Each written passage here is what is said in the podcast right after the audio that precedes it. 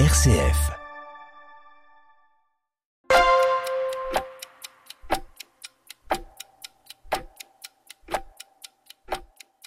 Donc on est euh, toujours en chemin, en route, on est euh, euh, le long de la Seille et on évoquait la, la, dégradation, la fragilité de la nature. Pourtant on voit ici de la verdure, alors peut-être qu'on est sur un endroit privilégié. Bonjour, je suis Philippe Gonigam, délégué épiscopal et référent Jeux olympiques et paralympiques pour le diocèse de Metz. Je vous invite à me suivre sur un podcast qui vous accompagnera sur une montée vers Pâques en associant le mouvement du corps à celui de l'esprit.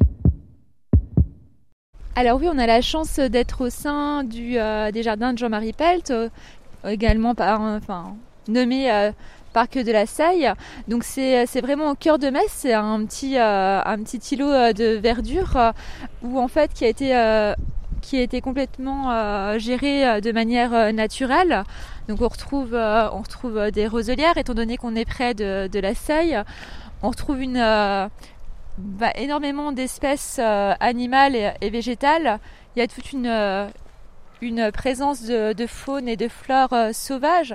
Donc c'est vraiment une chance qu'on ait des lieux comme ça à Metz qui permettent justement aux personnes citadines de pouvoir bah, se ressourcer et d'avoir accès à, à des éléments naturels qui, euh, qui vont leur procurer beaucoup de, bien-être euh, au quotidien.